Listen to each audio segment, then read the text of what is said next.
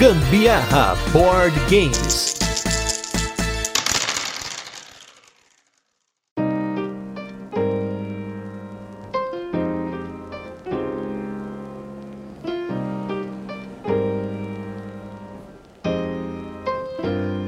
Será que vaza é tudo igual mesmo? Não.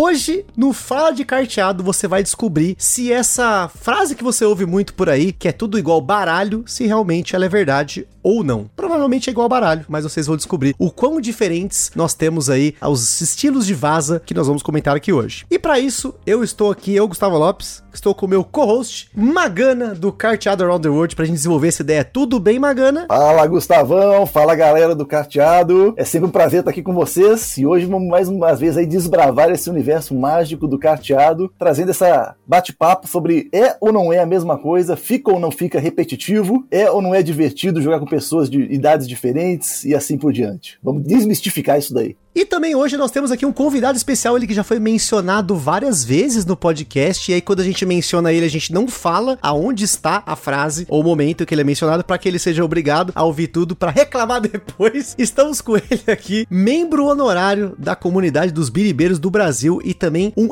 excelentíssimo jogador de Tichu. Estou com ele aqui, Maurício Torcelli. Tudo bem, Torcelli? Tudo jóia, Gustavo. E aí, pessoal, vamos conversar um pouco sobre vazas hoje. Vamos que vamos para o nosso primeiro bloco, que a gente vai falar aqui um pouquinho sobre os lançamentos e destaques do mês. Começando pelos anúncios aí, esse mês de dezembro que está gravando esse episódio, apesar de você estar ouvindo ele no nosso grandioso 2024, que esperamos seja um ano melhor ainda para o carteado, porque 2023 foi um ano sensacional, a gente já vai falar um pouquinho sobre isso, mas nós tivemos o lançamento do Rebel Princess, jogo que foi lançado em Essen 2023 e logo em seguida a Grok trouxe para o Brasil. Eu estou com a minha cópia em mãos aqui, com uma qualidade absurda, cartas da Copag, mas não deu tempo de jogar para comentar aqui no podcast, mas os nossos dois convidados aqui jogaram Rebel Princess. Então, começando pelo Magana. Magana, o que você pode comentar um pouquinho da sua experiência com o Rebel Princess? Olha, Gustavo, eu particularmente gostei muito do jogo, a começar pela temática e pela arte, tá bem bonita, a temática tá bem encaixada ali. Eles utilizaram as princesas que são famosas no, no, no universo princesa, que, que, são, que é um mundo aberto, né? Então vê Branca de Neve e assim por diante. E na hora de jogar, ele tem um conceito de copas, aquele trick avoidance, se você quer evitar pegar pontos, e eles adicionaram aquela pitada que você tem personagens assimétricos que você sorteia no início da partida, então você tem direito a fazer um poder especial que só você tem, diferente dos outros jogadores, uma vez por rodada, e além disso, em cada rodada você tem a opção de conseguir, eh, de virar uma carta e entender qual vai ser a regra específica daquela, da, de como vai fluir aquela rodada, né? Achei que ficou muito bacana a, a forma e a dinâmica que o jogo tá rodando na mesa. E você, Torcelli, que é um cara com gosto refinado, é um cara que tem pouquíssimos jogos de três estrelas, que é a nossa classificação lá do grupo dos biribeiros, que é o cocozinho, joinha, uma, duas ou três estrelas. Mas eu sei que você gosta muito de jogos de Trick Avoidance. O que, que você achou aí do Rebel Princess? Eu achei que é um básico bem feito. É o Copas, né? Para todos os efeitos, é exatamente o Copas, com poderes assimétricos e, e regras específicas por rodada. Mas é o Copas em todos os sentidos. Tem um naipe que você tem que evitar, tem uma carta que não é desse naipe, que vale muitos pontos que você tem que evitar, você passa a carta entre os jogadores. Então eles não inventaram nada, mas eles fizeram um básico muito bem feitinho. E eu arrisco a dizer que vai ser um bom jogo de entrada para pessoas que nunca jogaram vaza, para as pessoas que querem conhecer e não querem começar pelas vazas de baralho tradicional, como copas ou como espadas. Eu acho que é um bom gateway, né? Que a gente chama os jogos de entrada. Pode aí se, se consolidar como um, um dos principais jogos de entrada para o mundo das vazas. Eu gostei, é um jogo é, é simples, né? Acho que dá para jogar com qualquer um, mesmo gente sem experiência para começar, eu achei bacana, tenho minha cópia e achei bem, bem legal. Uma coisa que pega muito, e a gente já conversou algumas vezes, eu conversei inclusive com o Torcelli dessa coisa da galera comprar tudo enquanto é jogo, é que a arte desse jogo é muito linda, gente. Assim, eu sou suspeito quando fala de arte, eu gosto muito de arte japonesa, mas quando eu vejo uma peça de arte, uma, uma ilustração bonita, eu confesso que me dá aquele sentimento, tipo, eu preciso disso, então eu tenho dificuldade às vezes de recusar um jogo bonito. E falando em jogos japoneses, talvez nem todos tão bonitos, como a gente comentou no último episódio, teve a Tokyo Game Market Winter em 2023, que foi o segundo evento da Tokyo Game Market que acontece lá no Japão todo ano. E Teve muito carteado sendo lançado lá, teve vários lançamentos aí, como os jogos do Taylor, lá do Taylor's Trick Taking Table, e teve jogos aí que a galera inclusive testou. Eu tava dando uma pesquisada sobre eles, ver que jogos que eram diferentões assim, e eu indiquei um pro Magana que o Magana viciou, que foi o Sumo, né não, Magana? É isso aí, Gustavão. A variedade, a quantidade de jogos que saem nessa Tokyo Game Market é uma coisa impressionante. E o Sumo, o dia que você me comentou sobre ele, porque é um jogo entre inúmeros que saíram lá no Japão, Japão agora, só nesse mês, né? Eu bati o olho na regra e falei assim, mas será que funciona? Porque a regra é muito simples, né? É muito simples mesmo. E o jogo, ele literalmente, ele simula uma luta de sumô. E eu particularmente não conhecia nada de sumô. Bom, sabia só o conceito, tem duas pessoas grandes ali lutando, mas não tinha noção como é que funcionava. Fui pesquisar, aprendi que na vida real, uma luta de sumô dura em torno de 30 a 45 segundos, e ela literalmente acaba. E o jogo, ele literalmente reproduz o que acontece na vida real do sumô como prática de, de luta. Porque eu não sei se o pessoal conhece de forma geral como é que funciona o sumô. Diferente do no, boxe, por exemplo, luta livre, esse tipo de coisa, você não tem um ringue com cordas, você tem, tipo, é, não é uma corda, na verdade, é um palha de arroz que fica embutida dentro de um, não sei se é um saquinho, que é gigante, na verdade, que fica em torno do ringue, que é chamado dojo, e a, a obrigação do lutador é, é, conseguir jogar a pessoa para fora do dojo ou encostar qualquer parte daquela pessoa, é, que não seja a sola do pé, que já está encostando no chão, claramente, no chão. E o jogo consegue simular isso de uma forma, assim, incrivelmente fantástica, porque você tem uma simulação do que é o dojo no meio da mesa, que são basicamente três movimentos que você tem que fazer ali. Se você conseguir jogar a pessoa para fora da, da posição da. jogando vasas, né? Conseguir movimentar o, o, o lutador para jogar para fora do dojo, você vence a vaza. Você vence a rodada, na verdade. Ela pode acabar antes do final da, da sua mão. Isso acontece, às vezes, em dois movimentos. Então, a, a, a, rodada, às vezes, demora, sem exagero, 20 segundos. E a grande magia e a, a, sacada do jogo, você tem que ganhar três vezes, tá? É, a grande magia do jogo é porque ele conseguiu colocar uma, um esquema que você vence a partida se você jogar a pessoa para fora do dojo. Se você não conseguir jogar a pessoa para fora do dojo, quem venceu a última vaza, ela simula que você encostou a pessoa no chão. Então, você quem leva a última vaza vence a partida. Não aconteceu em nenhuma das partidas que eu joguei até agora, eu tô com 23 partidas do jogo.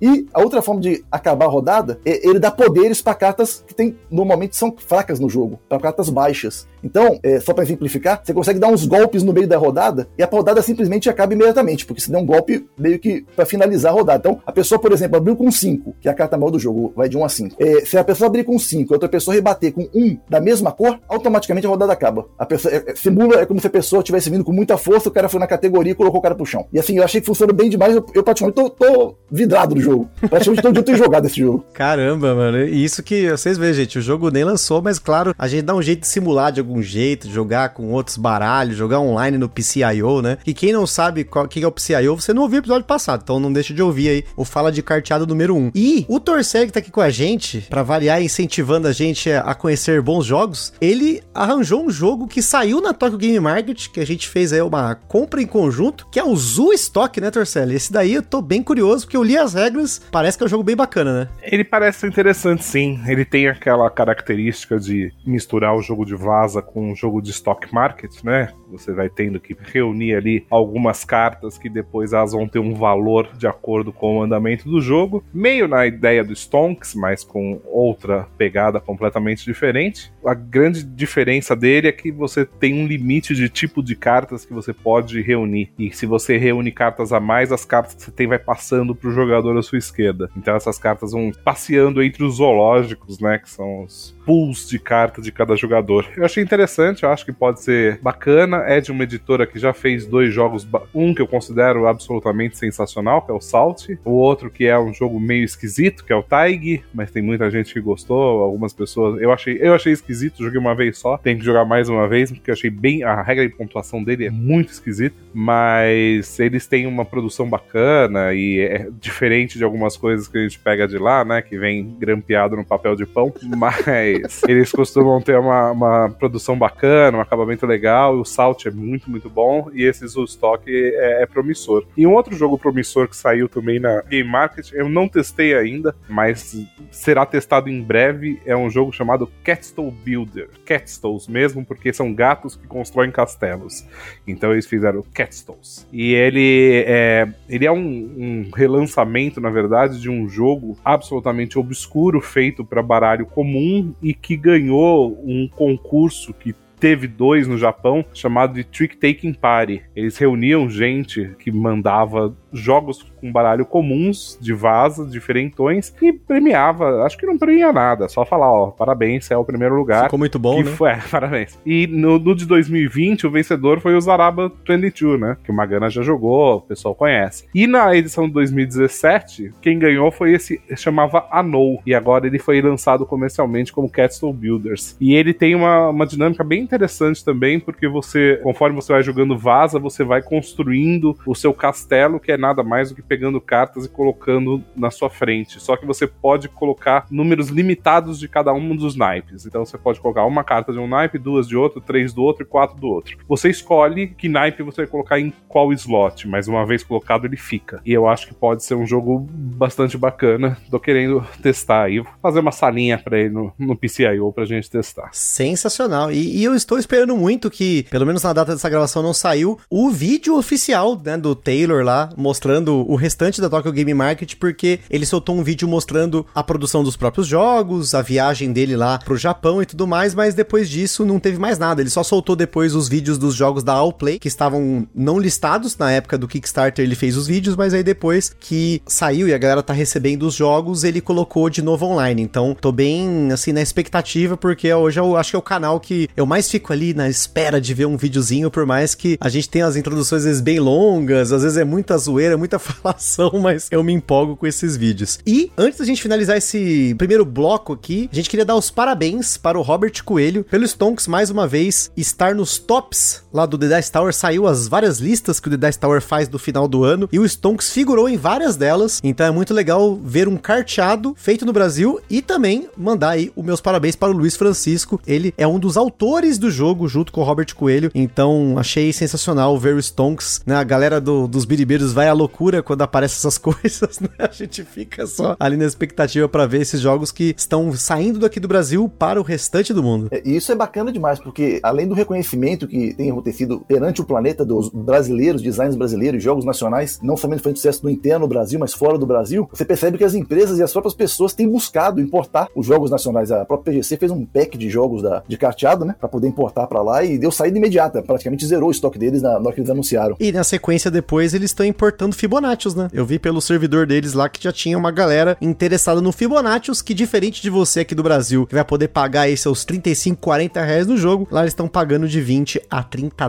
dólares do Fibonacci. Mas agora, gente, vamos para o nosso segundo bloco aqui, comentando dos destaques do mês, e hoje vai ser um destaque especial.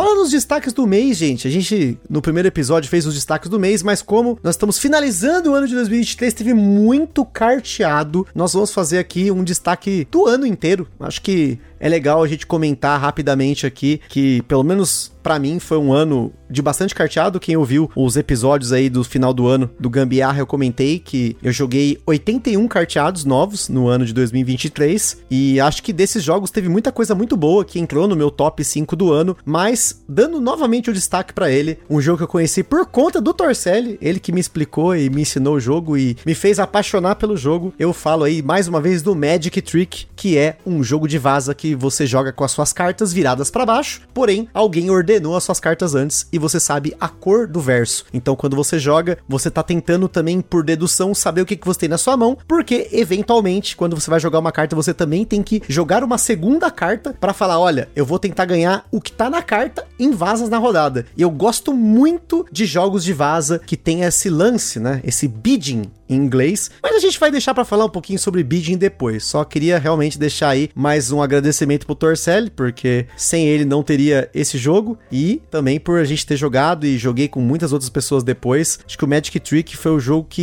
explodiu a minha cabeça, já tendo jogado vários outros jogos de vaza antes disso e depois também. Ele continua aí sendo um grande destaque. E você, Magana, Magana, qual que foi o seu destaque? O que você tem para destacar? O Magana, gente, é insano, ele faz estatística, coisa que eu já não faço mais, então ele sabe o quanto que ele jogou esse ano, um monte de jogo, e é, o Magana tá num nível que não é o mesmo nível que eu. Bom, por aqui, Gustavão, a estatística é o seguinte: é, ano 2023 foram 251 carteados diferentes jogados. Isso em 686 partidas de carteados. Isso foram só de carteados, né? O que dá uma média aí mais ou menos de 2,5 a 3 partidas por jogo. Claro que não é assim na direta média, porque tem jogo que você joga uma vez ou duas, tem jogo que você joga 10, 20 vezes, né? Tem um index que o, o, o sistema faz, pra gente ter uma noção, é, chama H-Index. O meu H-Index desse ano só encarteado tá 10. Equivale a que você jogou 10 jogos diferentes 10 ou mais vezes, pelo menos. Depois que uma estatística geral, só com curiosidade, esse universo do carteado ele tem trazido experiências assim, incríveis, incríveis, incríveis. Foram 24 lugares diferentes que eu joguei carteados e foram 154 pessoas diferentes Pelo eu tive amor. contato através do carteado. Caramba. Porque é uma coisa fantástica, foi a oportunidade de conhecer cada um de vocês, de estar junto com pessoas que já conhecem muito do hobby do board game, já conhecem muito de carteado, e você vê mesmo assim, quando a pessoa conhece um jogo novo, o olhinho brilhando, e é meio que a resposta, vaza é tudo igual, e você vê que cada jogo que você recebe diferente, o olhinho brilha do mesmo jeito como se fosse o primeiro jogo. E ao mesmo tempo tive a oportunidade de, de participar de alguns eventos, esse tipo de coisa, com pessoas que às vezes nunca jogaram jogos, não tem costume de jogar jogos, ou não conhece, não conhece tanto de carteado, pessoas mais velhas ou, ou crianças, e o olhinho brilhando do mesmo jeito, sabe? Então, assim, é bacana demais essa, essa vivência, essa experiência que tem trazido esse universo do carteado. Dentre o jogo, é muito jogo, né? Pra você poder escolher um só. O, o que explodiu a minha cabeça realmente, que eu, costumo, que eu costumo falar, foi o Trick Takers, que é um jogo que particularmente eu gosto muito, é um jogo japonês, e a PGC tá relançando ele agora, agora na língua, na língua inglês, que faz diferença o idioma nesse caso, porque você tem cartas de personagem e ele tem texto na carta. Então, ter o, o idioma faz diferença. Basicamente, o jogo ele simula o root, guardado as suas proporções, claramente, né? Cada um vai receber um papel completamente assimétrico, então a gente joga de forma diferente na mesa, tem poderes especiais diferentes um do outro e vence de forma diferente as vasas um do outro. E assim, ficou muito bem encaixado, flui de forma muito bacana e é um jogo que realmente explodiu a minha cabeça de eu conheci. Bacana demais. E você, Torcelli, o que, que você teve de destaque aí do seu ano de carteado? Você que eu também compartilhei várias mesas desses 81 jogos aí, com certeza. Eu acho que teve pelo menos uns 15, 20 que eu joguei com você, então teve bastante coisa. Só que eu joguei com você. Agora que você jogou com o restante da galera, ainda mais jogando aí nos PCIO da vida, teve muito jogo, né? É, a, graça de você jogar online é você jogar com pessoas bem diferentes, né? Com pessoas de outro país e pensam diferentes, que veem as coisas diferentes. É muito legal mesmo. E é legal, né? Você joga muito jogo, muito jogo ruim, e aí você tem que separar um pouco. Mas, na verdade, eu, acho que o grande destaque desse ano pra mim não foi eu vou falar um jogo específico, mas foi uma solução que pra mim veio como uma solução específica, que é uma coisa que a gente vai falar mais pra frente hoje ainda, que é as vasas com meta exata, né? São jogos que você tem que ganhar exatamente X vasas, e eu acho que essa mecânica resolve uma série de coisas, uma série de problemas que os jogos de vaza normalmente têm, e eu acabei gostando muito dos jogos com vasas exatas. Ainda são poucos, eu acho que eu joguei uns três só, e dos três que eu joguei, o Savage Bowl é o grande destaque pra mim. É um jogo que causa sofrimento, dor e desespero, com 13 cartas por pessoa, né, com um baralho de 60 cartas. Eu não vou entrar nos detalhes do jogo, que são muitos, ele tem dois momentos, o primeiro momento ganha a segunda carta mais alta, depois ganha a carta mais alta, tem uma mecânica de uma carta que copia outra carta. Quem tiver oportunidade de dar uma olhada no Savage Bowl, é um jogo japonês, não tem aqui, custa um rim pra importar, mas a gente consegue jogar online e, e, e ter uma experiência absolutamente fantástica com ele. Felizmente, né, Torcelli, a gente tem um amigo que dá o rim por esses jogos, né? Que é o Fel. e a gente jogou, né? Tanto o Savage Bowl quanto o Rifu, né? O Rifu também... também é outro da, da linha. Outro da linha. Então, dos três que você conhece, pelo menos dois também conheci. E confesso que achei isso genial. Isso deixou uma, um negócio na minha cabeça que não saiu mais. Então, essa coisa de você ter o, a quantidade de vasas exata, mas ao mesmo tempo tem muita vaza na rodada. Então, tipo, você tem que se controlar muito e saber quando você vai ganhar, quando você vai perder perder, mas a gente já vai falar de novo sobre isso. A gente vai analisar um pouquinho esse subgênero das vazas, porque, novamente, vaza não é tudo igual, mas se você tá se perguntando ainda, a gente vai responder isso agora na nossa pauta de hoje com o Fala de Carteado número 2 para vocês.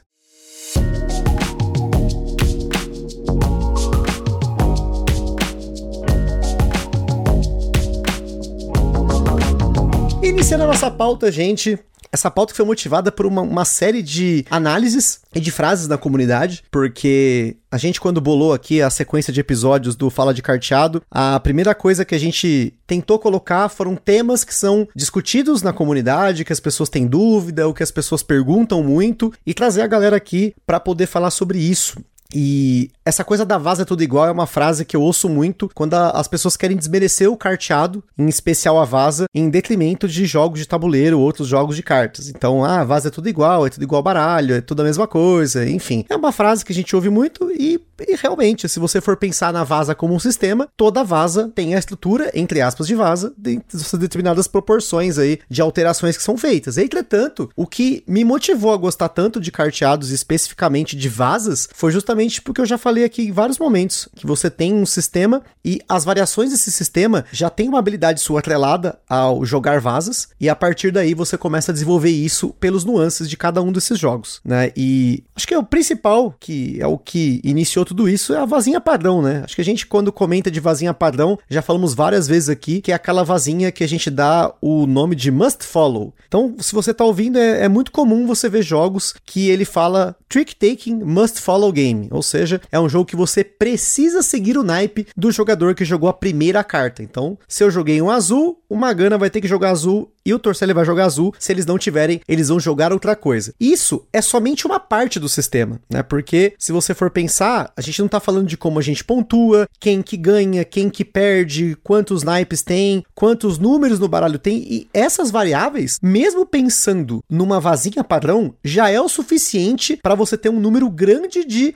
alterações que você pode fazer de um jogo para outro. Claro, você sempre pode pegar um baralho comum, um jogo que você tem um baralho com uma distribuição legal e simular muitos desses jogos. Mas isso não impede da gente desenvolver ideias diferentes já pensando na vazinha padrão. Agora, quando a gente fala de vazinha padrão, a gente tem muitos jogos que já foram lançados, né? E acho que até o, o Torcelli comentou aí sobre os padas, né, Torcelli? Acho que eu, eu tava tentando até procurar o, o jogo de vaza must follow mais antigo, mas eu acabei não encontrando essa informação, mas eu vocês acham que, partindo do, do princípio de que nós temos um sistema must follow que é muito utilizado, realmente, será que vaza é tudo igual? Eu, particularmente, pela quantidade de jogos que, que, que a gente vai jogando de carteados, acaba que a gente vi, vivencia experiências diferentes, assim, muito diferentes mesmo, exatamente com o mesmo sistema base. Então, o must follow que o, o Gustavo acabou de comentar, que você tem que seguir o naipe, você consegue encaixar outras inúmeras mecânicas acopladas nele, que nós vamos estar falando daqui a pouquinho, como sistema de apostas, como sistema de controle de área, entre outros tantos sistemas, que transformam o jogo como um todo, seja na experiência de mesa, seja na interação entre as pessoas, seja em jogarem de uma forma em dupla, individual, solo e assim por diante. Então, assim, eu particularmente vejo que realmente são completamente distintos. É possível fazer jogos completamente distintos entre si. Eu acho que esse, essa questão do é tudo igual ou não é tudo igual é gosto, né? Então, aí entra em qualquer coisa que você goste ou não goste, você falar que é tudo igual ou que não é tudo igual. Então, você fala, ah, sei lá, sertanejo é tudo igual, ah, macarrão é tudo igual. Se você não gosta da coisa, por ela ter um certo padrão, ela é tudo igual. Então, assim, você não vai pegar um jogo de vaza, não tem um jogo de vaza que demora duas horas e meia e você constrói uma engine, aloca umas pessoas e joga uma carta. Né? Daí já não é mais um jogo de vaza, é uma outra coisa qualquer. Então, é, obviamente, na estrutura, ela é muito parecida. E o que os, as pessoas tentam fazer é criar mecanismos para que você tenha uma experiência interessante, diferente, quando você joga um jogo de vaza. E tem uma outra coisa também. Como a gente gosta muito disso, a gente não se incomoda. Ah, a gente jogou um negócio que é... Vou voltar no Rebel Princess. Rebel Princess é copas. É copas com um twist, com uma cambalhota, mas é copas. Ah, você se incomoda de jogar copas de novo? De jeito nenhum. É legal, a gente gosta, a gente acha divertido isso a gente vai ficar jogando. Então, é, eu acho que essa questão de falar que é tudo igual é muito mais. É, não, eu não vou dizer nem que é preconceito, pode ser também, mas é gosto. Pessoa, ah, não gosto disso, isso é tudo igual. É, e pra pessoa que acha que é tudo igual, provavelmente vai ser mesmo. Aí a gente espera ela amadurecer, criar mais consciência da vida e vir pro carteado como todo mundo tá fazendo e tá tudo certo.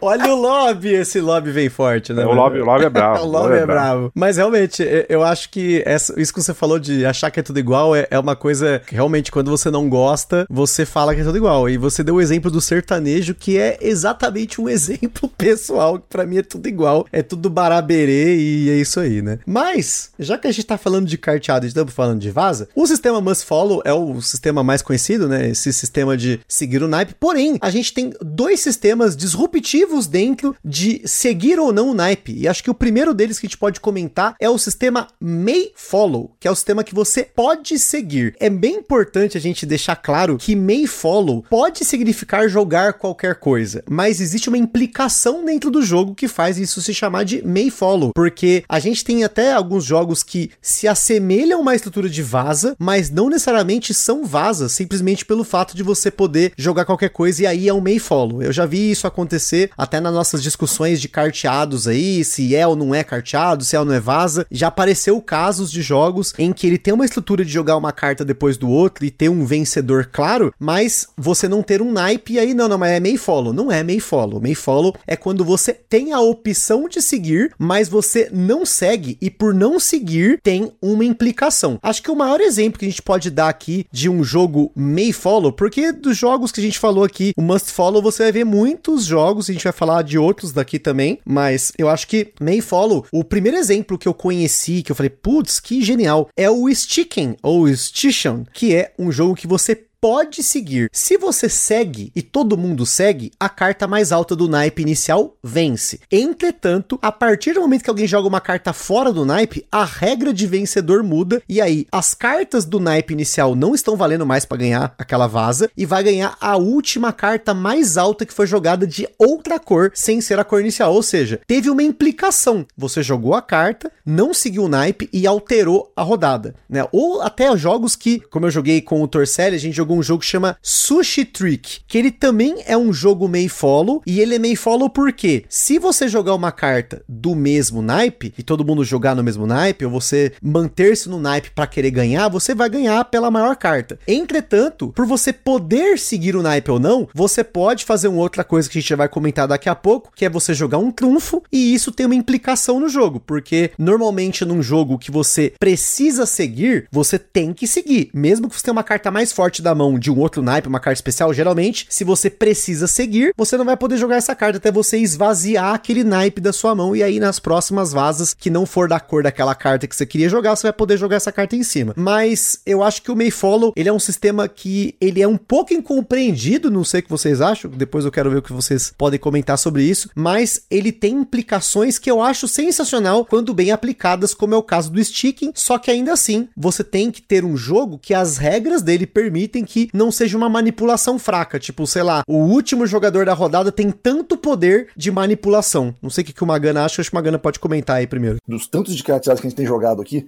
o que eu percebo é que, normalmente, o que a gente vê mais é must follow. Não, é, não existe regra para isso, claramente, né? Mas os may follows, quando ele não tá bem aplicado, bem encaixado no jogo, ele vira caos. É ca... Fica caótico o jogo. Ao mesmo tempo, quando ele tá bem encaixado, ele tende a fluir muito bem na mesa, se bem encaixado na, como mecânica amarrada e assim por diante. Alguns exemplos que a gente tem de Mayfollow, o, o Xamãs, por exemplo, ele é Mayfollow, ele é um jogo de, entre aspas, blefe, porque cada um recebe um personagem, então é, normalmente faz um time, três pessoas são do bem e tem uma pessoa que é da sombra, e aí lá você vai poder, entre aspas, blefar, não seguindo o naipe, mas ao mesmo tempo você vai querer seguir porque pode dar um prejuízo para você. Então assim, funciona muito bem a hora de balancear, sabe? Tem um outro jogo também que é muito famoso, acho que no Brasil é um dos mais famosos, Truco, né? Truco é Mayfollow, você não é obrigado a seguir naipe, e nem não seguir naipe, na verdade. E é um jogo de cartas tradicional, baralho tradicional. Acho que a diferença do truco é que quando você abre lá a manilha, né, aquela carta Pra quem nunca jogou truco, tem uma carta que é aberta e ela define uma hierarquia, né, de poder. Você tá seguindo aquela hierarquia, mas não necessariamente está seguindo a carta inicial que o jogador, do naipe do que o jogador colocou. Pelo menos eu, eu tenho essa impressão, porque o truco também, ele é um jogo, apesar de antigo, na hora de encaixar ele nessas classificações, ele fica até um pouco estranho, né? Agora, Torceli, o que, que você acha do May Follow? Você tem experiências boas, ruins? O que você acha desse, dessa alteração no sistema de seguir? É, eu acho que primeiro a gente tem que entender por que, que existe Must Follow, né? Né? É exatamente isso que o Magana citou.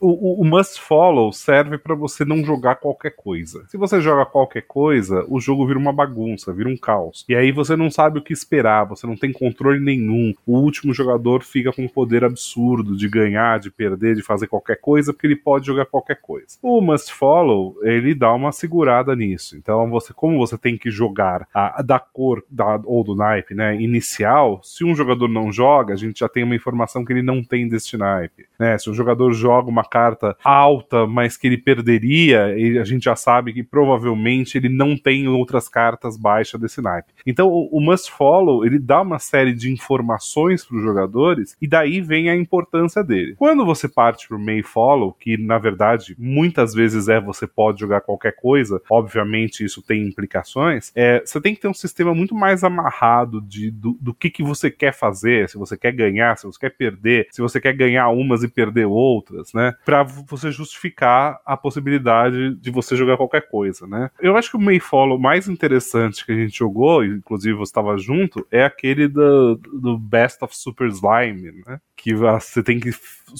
a sua pontuação de cartas no final tem que somar 100. E as cartas vão de 1 a 15 e você vai ganhando as cartas e você tem que somar 100. E é um inferno de jogo que você precisa de um, um ábaco para jogar, porque você tem que ficar somando as cartas. É, a gente já combinou que da próxima vez cada um vai ter um D10 pra Exato. gente ir marcando a somatória, né? Mas ele tem um sistema interessante, porque você tá lá com seus 48 pontos, tem 27 na mesa, e aí você pode jogar um 9 para ganhar e ficar com 70 e poucos, ou então não. Então tem um May Follow que tem uma finalidade interessante porque tem essa pontuação meio excêntrica de você fazer uma soma, né? E aí acho que o May Follow, naquele jogo especificamente, o May Follow acho que funcionou bem, apesar do jogo ser absolutamente bizarro. Não recomendo para ninguém que tenha jogado menos vasas do que o Bagana, porque é uma coisa muito diferente. Mas eu achei um uso do May Follow esperto e interessante se você não precisasse de um abaco para jogar. Não, eu confesso que esse jogo, assim, ele também me deixou com uma pulga atrás da orelha. Sabe aquela coisa que fala, caramba, gente, o jogo é muito doido. Tipo, caramba, os caras fizeram isso e, e, funcionou, né? Pior que foi um jogo legal. Ele é interessante, só que ele tem um complicador de que ou você vai ficar lá, né, igual um, uma criança de segunda série aprendendo a somar, ou você vai precisar de um recursinho ali pra você não ficar sofrendo tanto, né?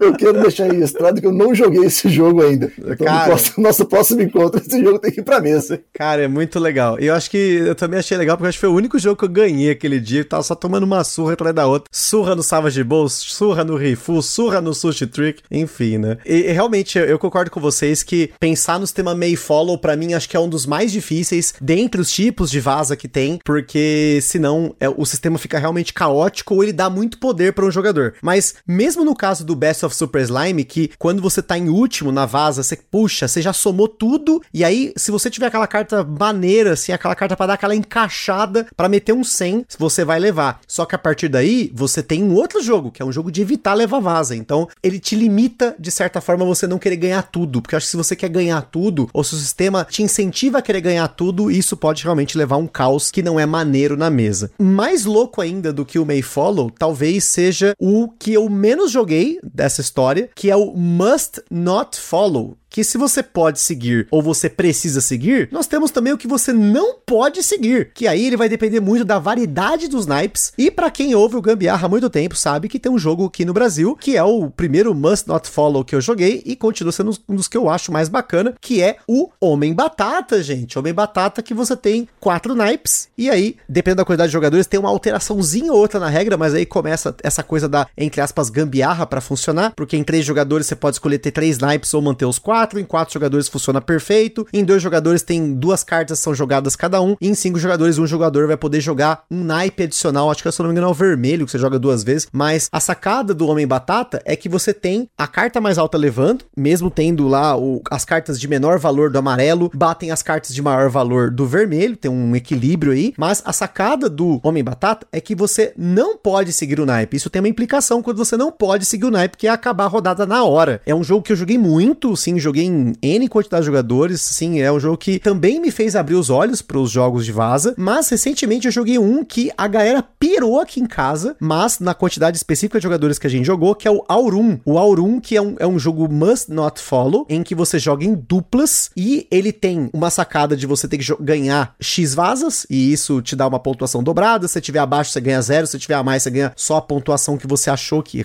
a quantidade que você ia ganhar, mas a sacada do Aurum é que ele tem cinco naipes e mais um naipe de ouro. É um Aurum aí é ouro, né? E aí esse elemento ouro na mesa é um elemento coringa ali que você ganha se você joga ele. E como é must not follow, você tem que ficar sempre esperto com as cartas que são jogadas, porque você vai ter quantidades limitadas de cada cor na sua mão e você pode manipular inclusive isso para a rodada acabar mais cedo. E enfim, ele tem outras implicações, ele tem bem mais regra do que isso, eu tô simplificando bastante, mas mais para comentar que foi um outro jogo de must not follow que você não pode seguir, que ele funcionou porque ele tem um conjunto de regras junto, que não é só você não seguir e acontecer alguma coisa e ganhar, mas ele tem ali um sentido no must not follow. E você, Magana, você já jogou algum outro jogo must not follow que você consegue comentar aí? E comentar um pouquinho, você já inclusive encontrou alguma solução must not follow que não funcionou? O que, que você tem para comentar aí desse estilo de seguir? Esse de Must Not Follow, acho que é o que, bom, dos que eu conheço, assim, me, me vem em mente, são os que, o que eu menos joguei, acho. Um que eu me lembro que eu joguei, até recentemente eu joguei uma partida dele, eu tinha jogado antes também, chama Trick Time Crisis. Ele lançou este ano, e basicamente esse jogo ele é uma mistura de dois jogos. É uma mistura de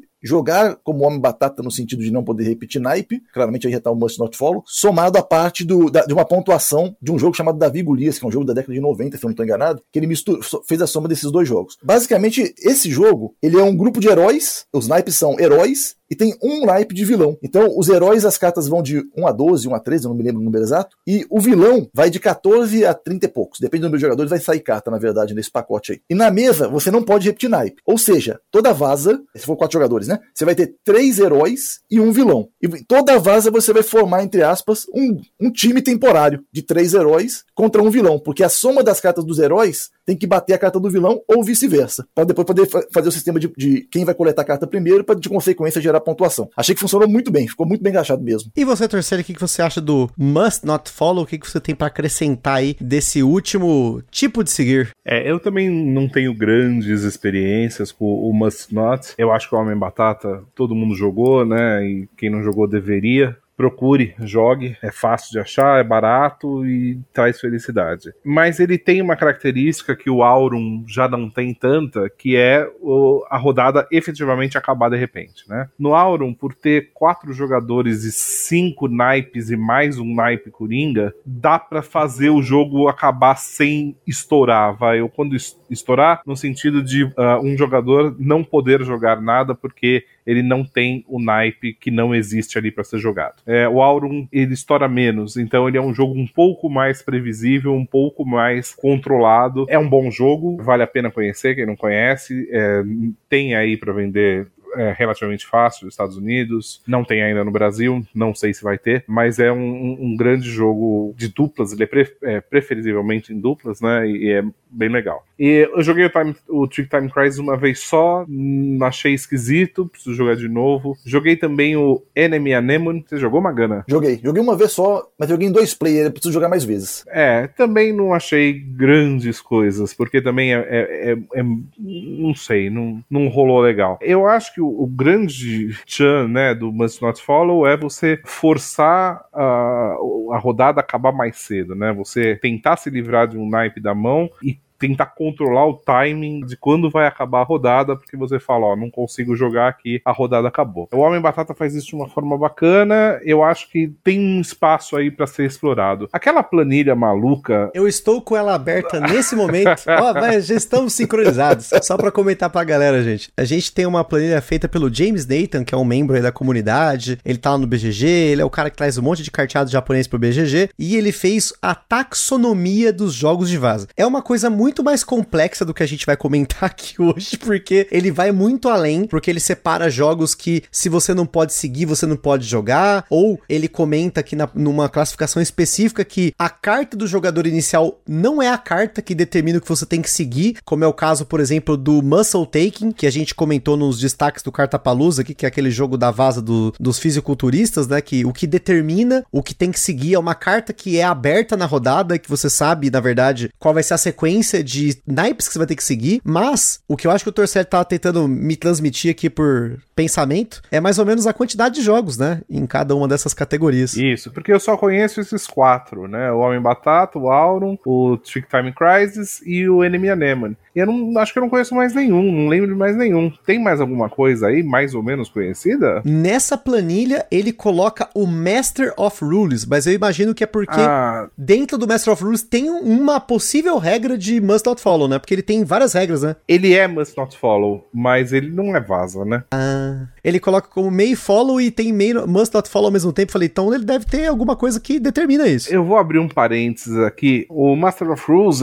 eu, não acho que se encaixe na, no Must Not Follow, porque malvaso ele é, né? Ele é um jogo muito diferente, muito esquisito, funciona, é exclusivo para cinco jogadores, mas eu acho que ele não entraria aí nessa categoria de, de Must Not Follow. É, tem mais alguma coisa aí na planilha do, do Nathan que vale a pena? Só esses, você acredita? É só esses mesmo. Você É, falou de então- todos eles e aí apareceu esse aqui no meio. Então a gente conhece 100% dos jogos Olha Must aí. Not Follow que existem. Enfim, tá aí pra quem quiser, designers e interessados em vaza de plantão, faça um jogo Must Not Follow bacana, porque não tem. Quer dizer, tem bacanas, mas tem poucos. Isso que é uma amostragem de, de 340 jogos. São 340 jogos, tem 4 então e meio, must not follow, e tem 32 jogos que são may follow. O restante, a maioria é must follow, ou ele tá nessas categorias malucas que meio que é o must follow. Você seguir um naipe que não é jogado por um jogador inicial, mas que tá aberto, alguém abriu um naipe, sei lá, também é must follow. Você é obrigado a jogar naquela regra, né? Sim, porque vai, vai servir a, a ideia de controle é o mesmo, né? Sim. Então não, muda. Eu acho que vale a pena só para complementar, é porque a gente começa a colocar os padrões e a pessoa vê uma coisa diferente, pode achar que não é, na verdade, mas tem as aquela coisa, aquelas tipologias que mesclam, né? Então, por exemplo, vai ter jogo que você a regra é segue naipe, tipo inside job, tem que seguir naipe, mas o infiltrado, ele não é obrigado a seguir naipe, ele pode ou não seguir o naipe, é é, para ele é meio, é, é meio follow, só pro infiltrado. Tem jogos que você pode, deve, na verdade, seguir, porque às vezes a carta tem o número com a cor dela, né, a cor do naipe, e embaixo tem ícone. E aí o jogo dá opção, você, pode, você deve seguir a cor ou deve seguir o ícone. Tem jogo que não, não precisa seguir cor, você só segue, a, a mesma carta tem, é, esse primeiro que eu falei, na verdade, é o Ugly, Ugly Christmas Sweater, ele tem cor ícone. Tem jogos que só tem ícones, na verdade, nas cartas pra você seguir. Ele tem um número, mas o número ele é transparente para isso. Você só segue ícone. E na mesma carta você tem diversas quantidades de ícones. Tem carta que tem um ícone, tem carta que tem dois ícones, tem carta que tem três ícones diferentes. Por exemplo, o Best Candy on the Block. E aí você pode seguir qualquer um dos ícones que estão na mesa. Então, assim, é só pra não, não gerar o- uma restrição gigante, mas tem essas mesclas também, né? Não, é muito louco, né? A gente tá falando da variação da variação. Olha aí, pra É. vocês terem a noção da loucura que é. Isso que a gente até agora falou só de como seguir. Mas aí, a gente, eu comentei um pouquinho mais cedo sobre a questão do trunfo, né? Que geralmente num jogo must follow com trunfo, você precisa seguir o naipe. Se você não tiver o naipe, você joga qualquer coisa, inclusive o trunfo. Inclusive, um dos jogos que apareceu aí no top da Carol, que foi o Wanted One Piece, ele segue exatamente essa premissa bem simples. Você joga a carta do naipe inicial, se você não tiver, você joga qualquer coisa, e aí você tem um naipe trunfo no jogo, mas existem jogos que tem um naipe especificamente de trunfo, e tem jogos que alguma coisa define um trunfo. Alguma regra, uma carta que é aberta, o jogador vai falar que o trunfo é X, que nem a gente falou lá atrás, pra quem lembra, a gente fez o episódio do jogo da aposta, também conhecido como Rook, que você aposta pontos pra começar a rodada e escolher o trunfo. E aí ele tem essa opção de você analisar a sua mão e escolher o trunfo. Eu acho que o trunfo, ele é um elemento nos jogos que ele traz um novo poder na sua mão. Ainda mais se você tem um naipe inteiro que se torna trunfo, porque normalmente num jogo must follow seco, se a gente tá falando só tipo assim, seco puro, você joga a carta do naipe que alguém jogou e ganha mais alta. Tem vários jogos de baralho que são basicamente isso, com um negocinho a mais ali, mas que você ainda tem essa dependência de mão. Você pegou né, uma carta mais alta, você vai ganhar porque aquela carta é a mais alta, né? Um exemplo de um jogo que é assim é o Diamonds, que no Diamonds você não tem trunfo e aí ele é must follow, Claro, você jogando uma carta fora do naipe é legal, porque você vai fazer uma habilidade, mas normalmente no Diamonds as cartas mais altas vão sempre levar, não tem maleabilidade. E já num jogo que você tem esse elemento do trunfo, é muito legal porque quando um naipe se torna trunfo, a carta mais baixa daquele naipe, bem manipulada na sua mão, ela se torna a carta mais alta que você pode jogar naquele momento. Então, o trunfo, o elemento trunfo para mim, ele foi uma coisa que mudou a minha visão de vasas no, no geral, né? Porque quando você tá acostumado com jogos que é de baralho e não tem isso, parece que uma mão forte é sempre a mão que tem cartas mais altas. Mas quando você joga um trunfo, você já tem essa maleabilidade, o jogo já se torna mais interessante. Claro que aí vai depender de você ter recebido mais cartas do trunfo ou não, mas você concorda que tem uma, uma diferença nisso. Você não tá pensando só nas cartas mais altas de cada naipe e acabou. Você tem essa diferença. E existem até jogos, além de você ter que seguir o naipe, você tem que trunfar, né? Teve um jogo que a gente quase jogou, eu e o Torcelli lá com a galera dos biribeiros lá, o, o Fel e tudo mais, que é um jogo chamado Rasp, que ele é um jogo que ele é must follow, must trump. Então você é obrigado a jogar um trunfo se você pode jogar um trunfo, que ainda assim é a regra. Se você tem que seguir o naipe, você deve seguir. E aí, se você não tem como seguir, mas você tem como trunfar, você é obrigado a fazer. Mas o que, que vocês acham aí dos trunfos dos jogos? Inclusive, se vocês têm exemplos, às vezes a gente tem, claro, tem vários exemplos, mas tem jogos que tem super trunfo, tem jogos como Nokosu Dice que tem uma definição de trunfo no começo de cada rodada e o Nokosu Dice ele tem um sistema de trunfo muito louco, porque ele usa um dado que sobra num draft, né? As pessoas vão selecionando dados ali e vai sobrar um dado e esse dado tem um número e uma cor. Então, o exato número e cor é o super trunfo do super trunfo. E aí depois, se eu não me engano, vem as, as cartas da cor e depois tá a carta do número. Agora me fugiu aqui. Vocês que jogaram no Costo Dice mais do que eu devem lembrar. Torcelli provavelmente. Na verdade é o contrário. Primeiro os números, depois os, os naipes. Boa. Mas o, o conceito do, do trunfo, ele tem um motivo né? E o motivo é você resolver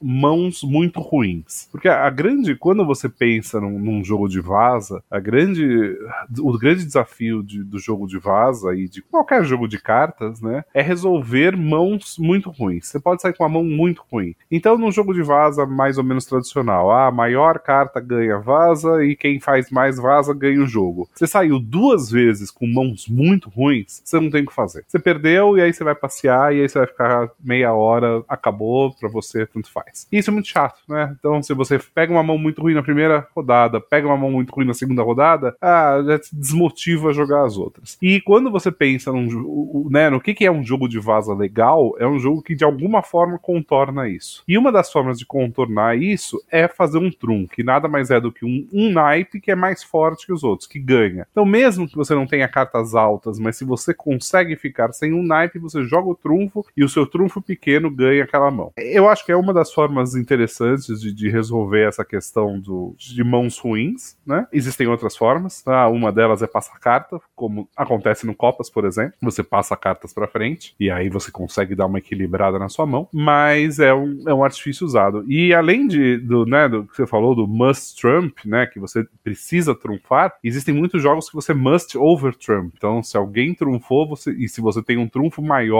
você é obrigado a jogar. Existe uma linha de jogos uh, que são jogos com um baralho chamado de tarô. Não é o baralho que a moça lê o seu futuro, é um outro baralho. é, tem origens parecidas, mas é um baralho de jogo. E o baralho tarô, eles são os, os quatro naipes que a gente conhece, com 13 cartas cada um, e mais um naipe com 22 cartas. E esse naipe de 22 cartas, normalmente nesses jogos tarô, são o. É uma família de jogos tarô, tá? Tem o tarô francês, tem um jogo húngaro que usa o baralho tarô, então são é, famílias de jogos que usam esse baralho. E normalmente, nesses jogos, o naipe tarô, que é o naipe mais longo, que tem 22 ou 23 cartas, é o naipe de trunfo. E muitas vezes você tem que trunfar e tem que cobrir, né? Você tem que overtrump. Então, se alguém jogou um trunfo, você tem que jogar um trunfo maior se você puder. E isso tudo tem um motivo de existir. As, as primeiras vezes que eu joguei esse tipo de jogo, eu estranhei muito, mas na verdade, é, você pode usar dessa rigidez para ter algum controle no jogo e fazer as pessoas queimarem algumas cartas no momento que você precisa.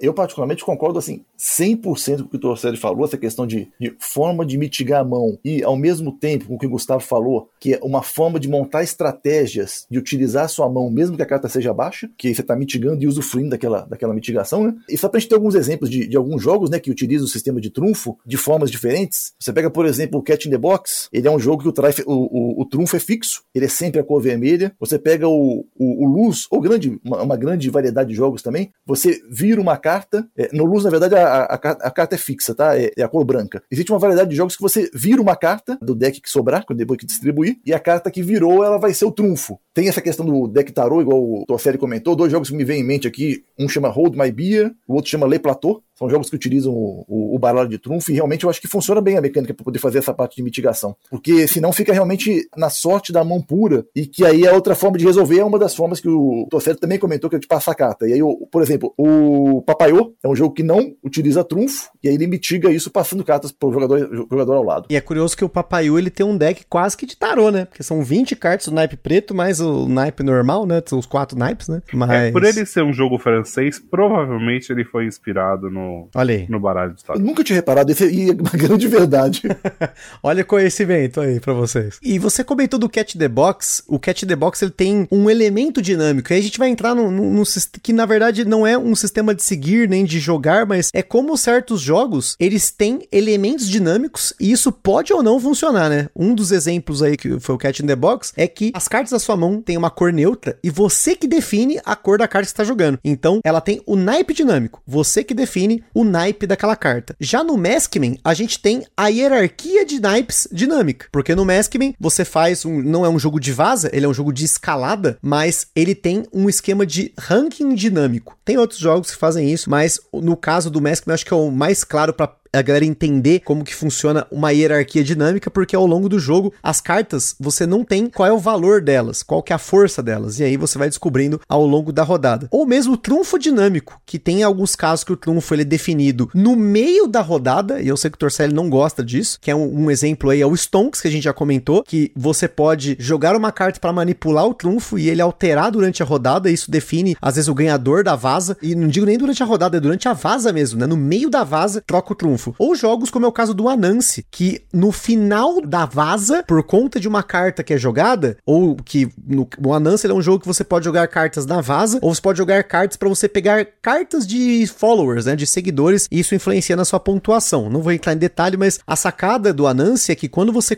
compra cartas de, de followers, né, desses seguidores, a carta que você usa para comprar, ela vai para uma coluna dos três naipes do jogo, e a coluna que tem mais cartas é a coluna que vai definir qual é o trunfo da próxima vaza. Então, se estava no naipe rosa e agora o próximo naipe de trunfo vai ser o amarelo, é só na próxima vaza. Isso não muda no meio da vaza, que te dá aí um pouco mais de controle, mas ao mesmo tempo muda o jogo, né? E teve um jogo que a gente jogou recentemente que é mais louco ainda, que é o Boast or Nothing, né? Que durante cada vaza, dependendo de, da carta que ganhou, ele troca a hierarquia de trunfar, vamos dizer assim, um naipe sobre o outro. Você tem que seguir, mas você tem três naipes. Tem o azul, tem o vermelho o amarelo. E dependendo da carta que ganha, você joga o disquinho, tem, são três disquinhos, mas podiam ser cartas, em que você muda a ordem da força desses naipes quando você joga. Então você tem o trunfo e o super trunfo. E isso acontece de uma forma tão dinâmica que a gestão disso, para mim, no Boast or Nothing é muito louca, mas traz uma emoção diferente pro jogo. Agora, o que, que, vocês acham desses elementos dinâmicos? Acho que, como eu comentei, o Torcelli não é muito fã de elementos que mudam no meio da vaza, mas eu acho que quando muda fora da vaza, tem aí o seu valor, né? É,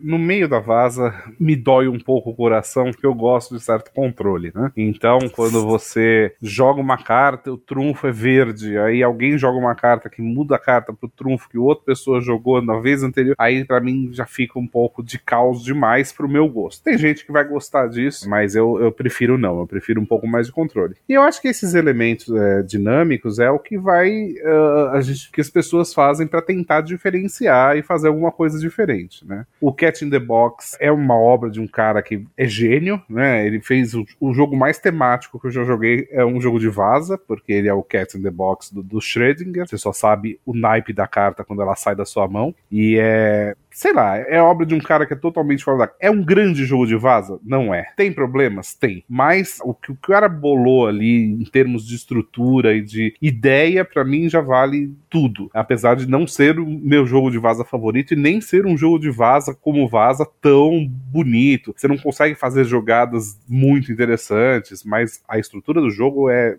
é obra de gênio. Então, assim, é, as pessoas têm que, é, né, para tentar fazer alguma coisa diferente, elas têm que arriscar a fazer essas modificações que dão uma graça, mas tem que tomar cuidado para não virar um, um salseiro, né? Porque o risco de você criar um caos e aí tornar o jogo muito bagunçado é, é grande. E vai ter gente que gosta de jogo bagunçado e tudo bem, só não é o perfil de jogo que eu prefiro jogar, né? Eu não, não gosto de tanta falta de controle, né? Tem, tem um jogo que é o, o, o jogo que Fel Barros ficou procurando por 20 anos até conseguir finalmente comprar, que é o Pups, que o jogo tem o baralho, tem não sei quantas cartas, e vão entre 5, né? Fica meio baralho fora. Ah, é um pouco complicado de você conseguir gerenciar Concordo. alguma coisa. É um jogo legal? É um jogo legal, mas eu prefiro ter um pouco mais de controle. Torcelli, uma coisa interessante é que assim como tem a, a, geração de dinâmica muito instantânea, também existe a geração de dinâmica que, tá, que, ela, que ela, ela é mais cadenciada e que você consegue se organizar para. Eu acho que são jogos que você também curte. Vou dar dois exemplos de, de situações. Um é o Jack vs Hyde, onde você consegue manipular a força da cor da carta durante a, a, rodada. Então, antes de começar a rodada, a gente não sabe qual vai ser a cor mais forte, mas a gente consegue manipular as cores mais fortes para que durante a rodada você consiga tentar se sair melhor. Claramente, durante a rodada tem até uma opção de tentar zerar essa, essa hierarquia de cores. E tem um outro, uma outra sistema de hierarquia que acho que a gente não comentou aqui ainda, que é a hierarquia de número, que é o que o Salt acaba utilizando de uma forma que, para mim, é uma forma assim, majestosa, que a, a ideia que o, o, o designer teve, aonde a quantidade de sal, que é um dos tokens que você tem controle, lá são quatro ingredientes, um deles é sal, é, a quantidade de sal que é sorteada no início do jogo, ela te dá qual é o número mais forte daquela rodada. Então, se saiu as cartas vão de 1 a 5 e variam de meio em meio. Então, se você tem três sals, por exemplo, no início da rodada, automaticamente a cor mais forte é o 3. Mas se uma pessoa ganha com naipe de sal, essa pessoa vai levar o cubinho de sal para si. E automaticamente passa a ter, em vez de três cubos de sal, vai ter dois. O que gera uma dinâmica que você muda o número mais forte durante a rodada. O número mais forte agora passa a ser o 2 durante a rodada. É, acho que funcionou, funcionou e ficou muito bem encaixado, sabe? Nesse sistema. Ficou, né? No custo de você ter que jogar com uma tabela de 12 linhas por 5 colunas.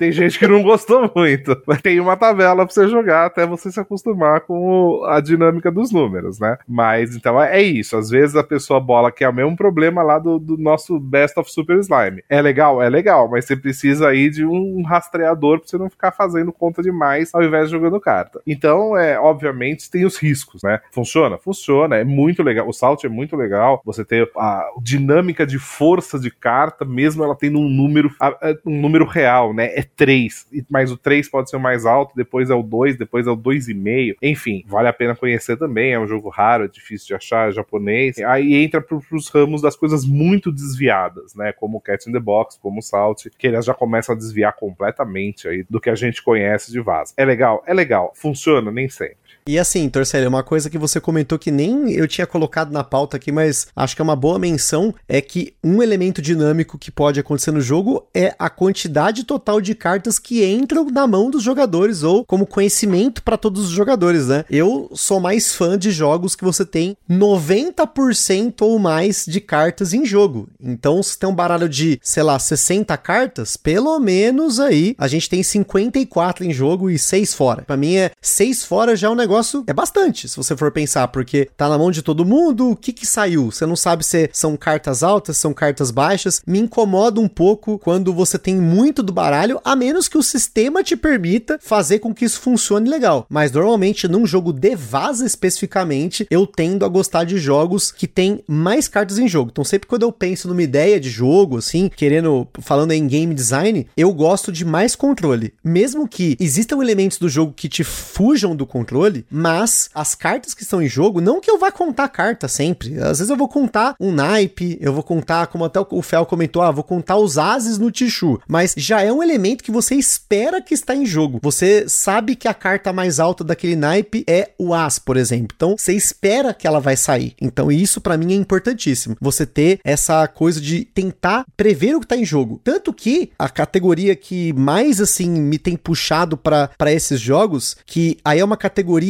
de dinâmica de vencer o jogo, que é o Trick Avoidance, né? Que é quando você não quer ganhar vasas, e a gente falou várias vezes aqui do Copas, que normalmente você não quer ganhar vasas no Copas desde que elas tenham as cartas de Copas, né? E isso tem ponto negativo. Ou a Dama de Espada vai te dar uma espadada e ela vai te dar muito ponto negativo. Então, Trick Avoidance é um tipo de jogo que eu gosto quando você tem como ter uma noção das cartas que estão em jogo ou até um controle do que sai, né? Um exemplo de um jogo que ficou aí no meu top 5 desse ano de 2023, que eu falei várias vezes, falei em live, falei um monte de lugar que eu joguei também com o Torcelli, é o Angels e Devils, que ele é um jogo de Trick Avoidance, você não quer ganhar as vasas normalmente, porque nessas vasas podem ter cartas pretas, e as cartas pretas são as cartas de diabinho, elas valem ponto negativo, que é tirar pontos. Você tem uma vida de 30 pontos em quatro jogadores, em três, se eu não me engano, você tem 20 pontos de vida, não me lembro que eu nunca joguei em três, mas você vai sempre perdendo por conta das cartas que você coleta ao longo da rodada. Só que no começo da rodada, você ainda tem duas coisas que você pode fazer. Você pode jogar fora duas cartas, então você vai tirar a carta da sua mão, e isso vai ter um impacto naquilo que vai aparecer na rodada, e você também tem como manipular o trunfo da rodada. Então, ele é um jogo que ele usa esse sistema de trick avoidance e esse conceito que é quase que contra-intuitivo de você ganhar o jogo perdendo, como jogos como o Papaiu que a gente falou aqui, que também é um trick avoidance, ou um jogo que muita gente fala aí por conta da influência, acho que mais do Covil e do Fel, que é o Texas Showdown,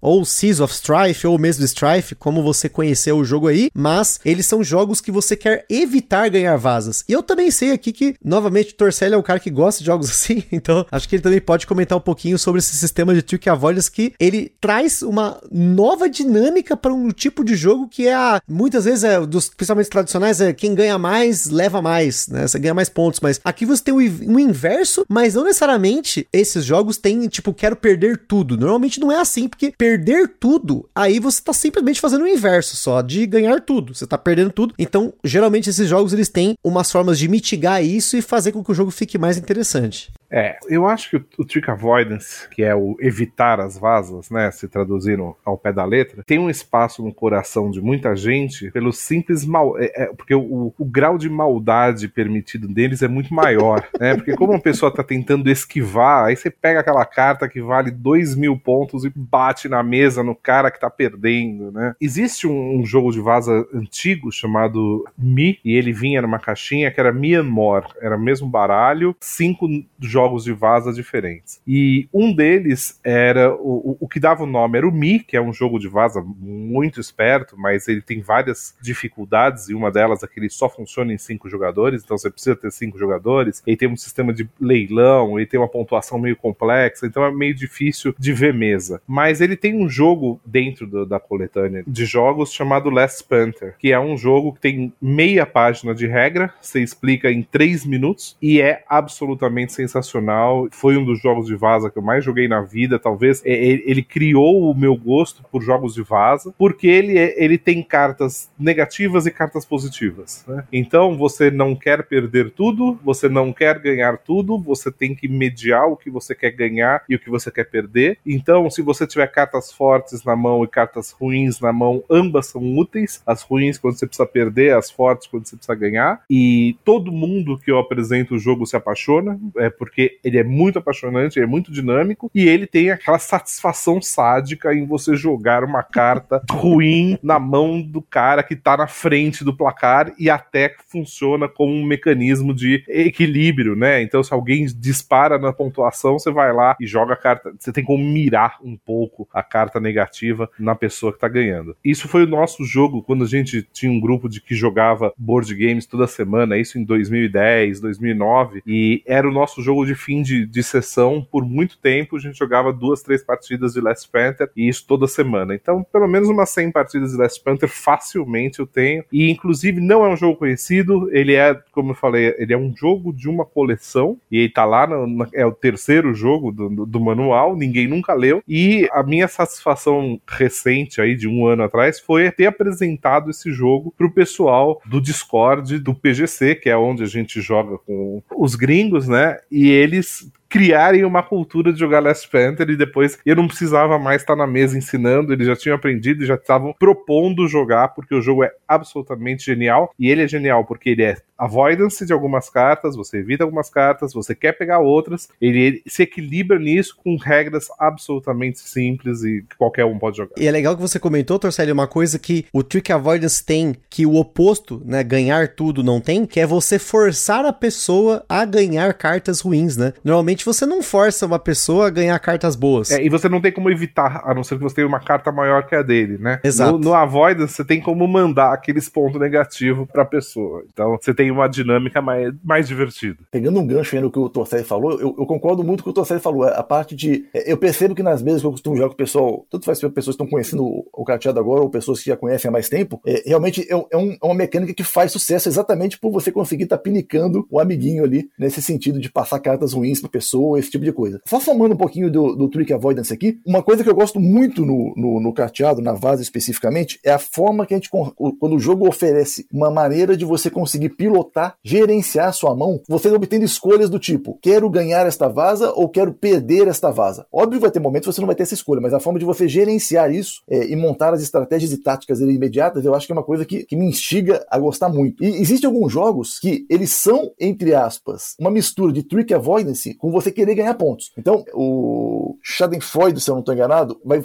funcionar um meio a meio, porque você vai querer fazer ponto, mas você não vai querer fazer muito ponto, porque a pessoa que vai fazer mais ponto, ela vai estourar e ela tá fora do jogo. Então você tem que ir balanceando o, o, tanto que você quer ganhar com o tanto que você quer perder. Então acho que também gera esse híbrido que é uma mistura bastante bacana e que funciona bem na mesa também. E foi legal que você falou do Schadenfreude, porque o Schadenfreude ele tem uma característica que, diferente dos jogos que você quer ganhar números específicos de vaza, você quer, a vaza vale ponto, o Schadenfreude, as cartas valem ponto. Tá certo que vários jogos que a gente falou aqui hoje, como o Best of Super Slime, ou mesmo Copas, as cartas valem ponto, mas isso é uma categoria quase que diferente dos jogos que a gente tá falando aqui, que são os point tricks, que são jogos que as cartas têm ponto. Normalmente, quando você tem jogos de vaza que as vazas valem ponto, você faz a sua pilhinha e cada pilhinha ali de cada vaza é uma pilha e isso vai contar com a quantidade de vazas e isso vai valer alguma coisa, seja positiva ou negativa, né? E você tem jogos que eles subvertem isso para que as cartas valham ponto. Às vezes todas as cartas valem ponto, como é o caso do Best of Super Slime, que as cartas são somadas, os pontos são somados mas no caso do Copas, somente as cartas de Copas e a rainha, né, de espadas que tem ponto negativo. O Rebel Princess, a mesma coisa. Então é mais comentar para vocês que também existe essa diferença, porque a gente tem muito jogo tradicional, muito jogo de baralho, que ele se configura como point trick. Normalmente tem certas cartas que valem ponto, né, no, no jogo da, na, lá no Rook, né, no jogo da aposta, 5, os 10 e os 14 valem ponto, além dos 20. O, o, só tem um 20, né? Ele vale ponto, mas geralmente é 5, 10 e 14 são as cartas que você quer coletar. Isso vai valer um ponto específico, né? E é uma dinâmica diferente porque você quer ganhar vasas ou não quer ganhar vasas que tem um ponto. É mais para vocês entenderem que tem uma diferença entre você jogar um jogo de vaza que as vasas são pontos, a quantidade de vasas, ou determinadas cartas valem ponto, até a mescla dos dois, né? O Wanted One Piece é assim. Você tem a carta Wanted, ela vale ponto. Tem cartas, dependendo da carta de pontuação da rodada, que vão valer ponto específico, ou que não vai ganhar ponto se você tiver um naipe específico. Então tem essa.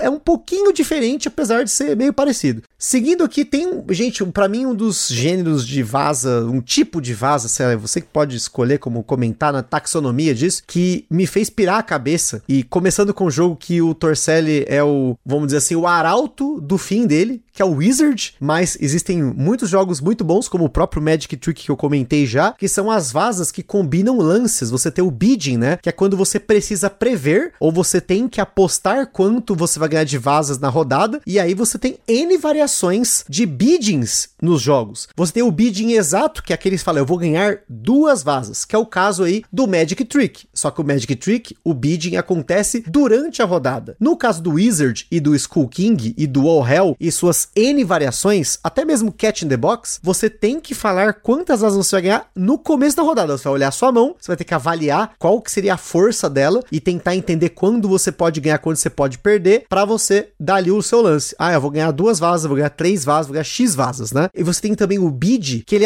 pode ser alterado durante a rodada. O Aurum é um exemplo de jogo assim, em que você, durante a rodada, você tem lá a sua dupla, você jogou duas cartas, 4 e 5. 5 é o bid. Vocês têm que ganhar 5 para dobrar a pontuação da rodada. Porém, durante a rodada, se você vê que o negócio tá indo muito mal, muito bem, você pode apostar em trocar isso, descartando uma carta de ouro, que é aquele naipe forte que ganha de todo mundo trunfo. Você pode descartar uma carta de trunfo e falar assim: não, agora eu vou pegar esses 5 e vou trocar por um 6. E aí agora o seu bid da sua dupla é 6, então mais 5. E o outro que eu comentei aqui durante o, o cast foi o Anansi. No Anansi você tem aquelas. Lembra que eu falei que tinha umas cartas de followers, né? De seguidores? Essas cartas são o seu bid. Então você combina a vaza que você ganhou com uma carta de follower. E aí ele está inspirado. Você inspirou um seguidor, você vira ele pro lado colorido. Ele tem um lado preto e branco, um lado colorido. E aí durante a rodada você pode comprar mais cartas de seguidor. E isso vai te dar mais pontos, vai conseguir pontuar melhor, acertando o seu bid. E assim, eu comentei assim a superfície do negócio, porque o Pups, né, que o Torcelli comentou lá, o, Graal do Fel, ele é um jogo que toda rodada você pega cartas que tem o quanto você acha que vai ganhar. E você tem carta que fala assim: eu vou ganhar exatamente 3, ou você vai ganhar pelo menos 3. Então, é, você tem uma maleabilidade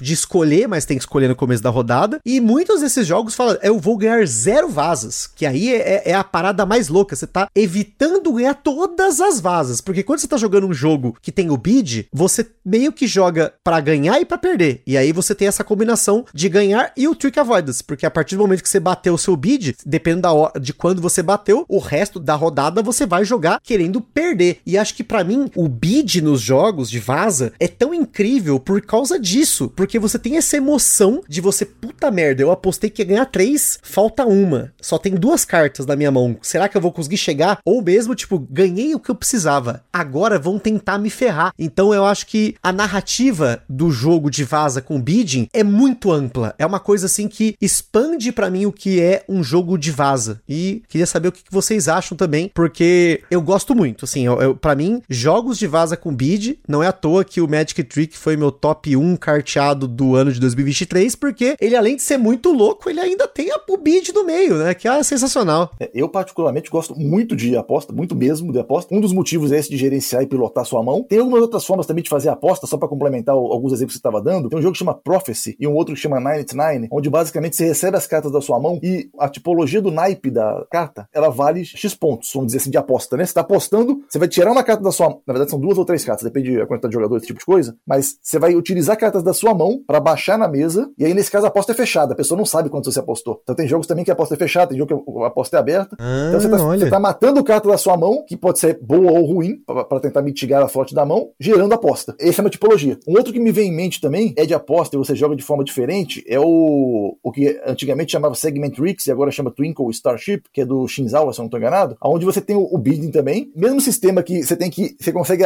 se ajustar no seu bid durante a rodada, só que ele ainda dá um passo a mais, né? Ele tem aqueles palitinhos onde você consegue mudar o número da, da sua carta enquanto você joga. Então, além de você mudar o número da sua aposta, você consegue mudar o número da sua, da sua carta, literalmente. E assim, é uma infinidade realmente de, de tipologias de jogos que fu funcionam muito bem na mesa. É, eu acho que o pai de todos os jogos com bid é o Bridge, né? Onde você uh, faz o seu, o seu bid, que é o seu palpite, no número de vasas que você vai ganhar, e também qual vai ser o naipe de trunfo. Obviamente, Bridge é um jogo é um jogo de livro, né, que eu gosto de falar, então você tem que estudar para jogar. Se você um dia você pretende jogar isso bem, você vai ter que estudar, fazer curso, sei lá. E eu não tenho muita paciência para isso. É um jogo bacana, mas eu acho que requer muito tempo de estudo para um jogo só. E eu não sou não sou desses que gosta de se envolver tão profundamente num jogo só. Mas é, é o grande jogo de aposta, né? Quando você faz o bid de quantas vasas você vai levar e você vai junto o bid do naipe que você quer que seja trunfo. Existem outros tantos, e o, o, o Twinkle Starship, né, que o Magana falou, e o, o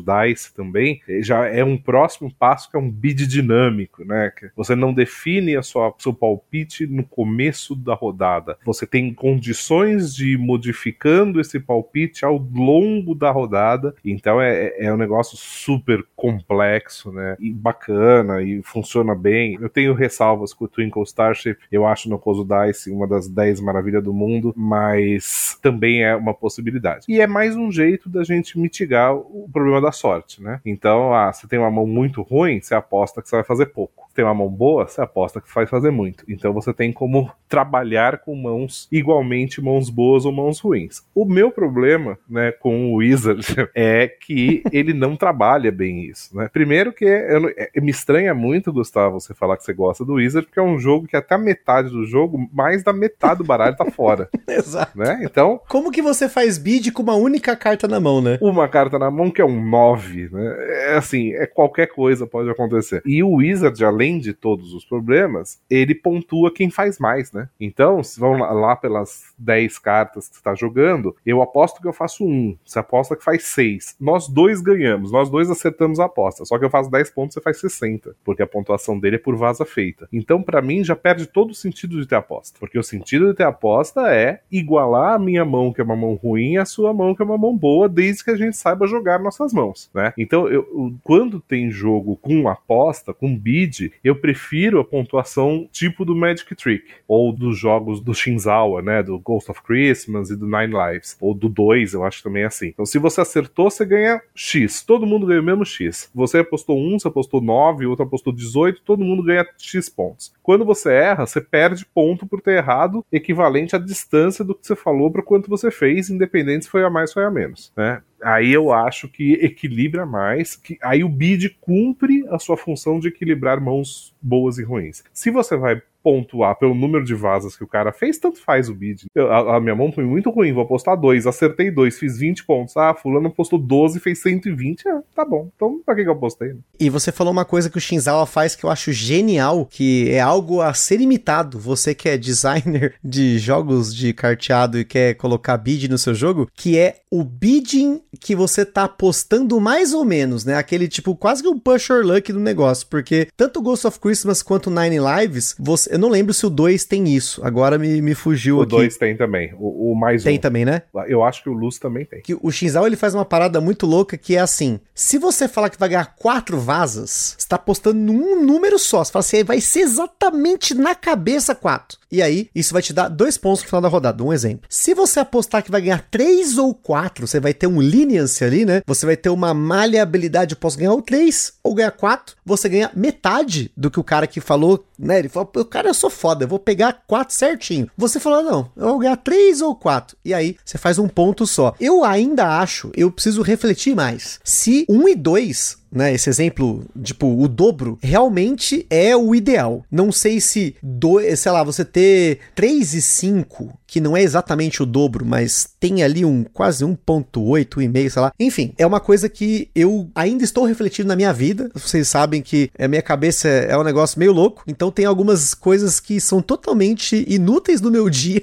que eu fico refletindo e essa ainda é uma delas. Que desde que eu joguei o Nine Lives e o Ghost of Christmas, eu fico pensando, cara, realmente, você achar que vai um ou dois quantidades de vaza, realmente configura o dobro? Será que realmente isso tem sentido? Enfim, é, é uma parada meio maluca que eu ainda penso, mas eu acho muito legal você ter essa maleabilidade e você premiar mais quem arriscou pra caramba, né? E quem não arriscou muito, você dá menos pontos. Isso eu acho interessante. Agora, eu acho que quando a gente fala de você ganhar exatamente alguma coisa e tal, a gente falou, e aí entrando nesse grupo de jogos, né? Você tem o Exact Trick. É quase que um bid que já fizeram por você, né? Tipo, o Savage Bow, o Rifu, ele fala: você vai ganhar duas vasas. E é isso aí. E você é obrigado a ganhar isso. E da mesma forma que no bidding, você quando aposta e não é ganhar tudo, que raramente você aposta vai ganhar tudo, é, acho que é raramente só vai acontecer num jogo assim, você tem isso de mesclar várias ideias e falar assim, não, eu vou ganhar duas vases. Então você tem que saber manobrar a sua mão para chegar nessas duas vases, que não deixa de ser um bid que já foi feito por você. Não sei se vocês concordam com isso. Concordo demais. Inclusive, é, o Torcelli comentou sobre três jogos, o, o Rifu, o Savage Bowl. O terceiro jogo é qual, Torcelli? O Boston Nothing. Ah, o Boston Nothing, é verdade. Eu, particularmente, concordo com o que você comentou do Exact Trick. É uma magia você ficar naquela tensão. Eu, eu cumpro agora ou eu espero mais uma vaza para cumprir o meu, o meu número de vazas que eu preciso cumprir? Porque se você cumpre, o pessoal pode começar a instigar a querer fazer com que você supere aquele número, né? Pra você poder estourar, na verdade. Então, a, a, acaba que gera essa tensão. Só complementando, você comentou essa questão de como formar o, a, esse tipo de aposta, ainda tem uma outra tipologia, que eu não sei se é, é, não seria o exact bid, mas tá dentro do bid, que é quando você rola o dado, que é o double side play, por exemplo, e nesse momento sai o número da sua aposta. Então você não definiu por si só, você vai trabalhar a sua mão para chegar naquela aposta, né? É, o, o double side play é uma exceção das exceções, né? Porque ele é justamente isso. A sua aposta é aleatória e você depois se vira. Mas ele tem um mecanismo muito interessante de que cada carta tem dois números, uma distância entre eles, né? Então você pode escolher jogar a carta valendo mais ou valendo menos de acordo com o que você rolou nos dados no começo do jogo. É muito legal, é muito diferente, é genial, não sei ainda, mas é, é, é diferente o suficiente porque é isso, né? É, a aposta é dada aleatoriamente para você. Ele é um também um exact trick, mas você tem que ganhar aquilo que definiram para você na hora. Ele é tipo, é... não é só, você tem que ganhar duas, não, você tem que ganhar dois ou cinco, sei lá, tipo, eu não, não me lembro exatamente, mas acho você que é rola tipo dois isso, né? dados e você tem que ganhar um dos dois valores É do isso dado. aí, né? Exato. É que a magia do exact bid, né, do, do, da aposta exata, porque todo mundo é igual, é você equilibrar todas as mãos, você gerar um, um ponto de convergência de qualquer mão que você vai ter, né? Então, é, você tem lá e fala assim, bom, você tem que ganhar duas vasas, todo mundo. Ah, sua mão só tem carta alta, sua mão só tem carta baixa, mas o cara que só tem carta alta vai ter que jogar de um jeito a perder, o cara que só tem carta baixa vai ter que jogar de um jeito a ganhar, e as coisas meio que entram numa sintonia, porque como todo mundo tem que ganhar exatamente o mesmo número de vasas, o cara não quer ganhar mais que duas. Então ele vai jogar para perder. Então aquele seu 4, que num jogo normal nunca ia fazer uma vaza, começa a ter alguma chance na vida, porque o outro tá jogando para perder. E isso é muito legal, né? Tanto o Rifu quanto o Savage Bowl, eles premiam pessoas que fazem isso ou antes ou depois. No Savage Bowl é primeiro, então o primeiro a fazer as duas vasas e sobreviver só com duas ganha um bônus. No Rifu a pontuação é gradual para frente, então quanto mais você demora para fazer e mantém as duas, você ganha uma pontuação maior. Então esse timing de você falar assim, não, eu vou esperar para fazer as duas, não, eu vou fazer agora e depois eu tenho que passar por baixo de 15 vasas até o final, gera um sofrimento que para mim é muito gostoso de você gerenciar esse caos. E por isso que eu tenho gostado disso muito. Ainda não são muitos jogos que tem essa dinâmica, né, do, da aposta exata, da, do palpite exato, mas eu tenho me divertido horrores com isso, do sofrimento gerado para você conseguir fazer aquilo quando, porque uma coisa que os jogos de vaza tem menos que os jogos de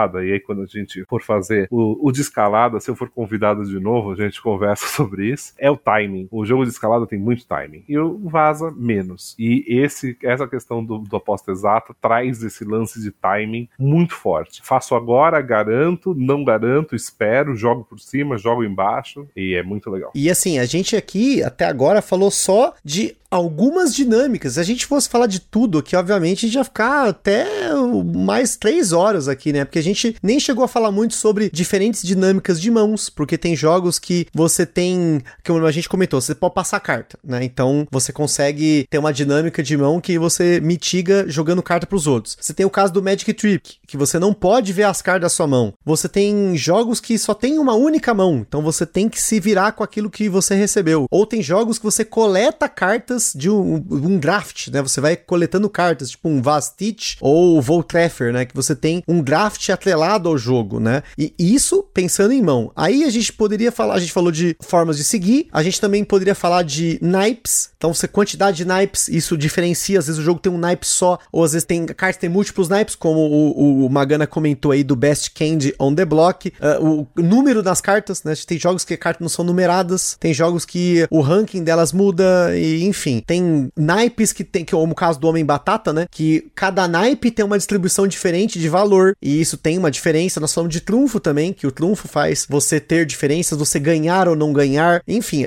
tem bidding ou não tem bidding, a forma como você pontua. Uh, enfim, tem uma infinidade de formas que a gente poderia colocar aqui, mas pra gente fazer um fechamento aqui, a gente ainda tem as dinâmicas que a gente pode colocar e mecânicas atreladas aos jogos. Como, por exemplo, a gente vê muitos jogos de vaza com set collection, né? Com coleção de conjuntos ou mesmo de contratos. Você conseguir coletar ao longo das vazas cartas de um determinado tipo e isso vai te dar um ponto ou às vezes não vai te dar um ponto, né? Para mim um exemplo de vaza com set collection aí é o Corta ou o American Bookshop que teve episódio aí no final do ano para vocês, que quem ouviu aí tá acompanhando o Gambiarra, a gente fez um episódio sobre o Corta depois de quase três anos com o jogo aqui, mas acho que foi bem oportuno ter falado dele, porque ele tem esse esquema de você coletar cartas de determinadas cores, mas se você não conseguir coletar mais do que todo mundo, você ainda vai perder ponto. Então tem um point trick atrelado aí a esse set collection. Você tem casos de jogos cooperativos, né? O maior exemplo é o A Tripulação, que conseguiu aí quebrar a bolha, furar a bolha e se tornar aí o Kennerspiel des Jahres, né, um premiado lá na Alemanha, um prêmio do melhor do ano dos jogos para conhecedores, expert, cada um traduz da forma como quiser. Também tem dinâmicas não cooperativas, como por exemplo de times, de parceiros, de times que podem ser definidos ao longo da rodada. Tem jogos aí com controle diária, enfim. Queria que vocês dessem aí, começando pelo Magana e depois pelo Torcelli, alguns jogos para a galera conhecer ou procurar que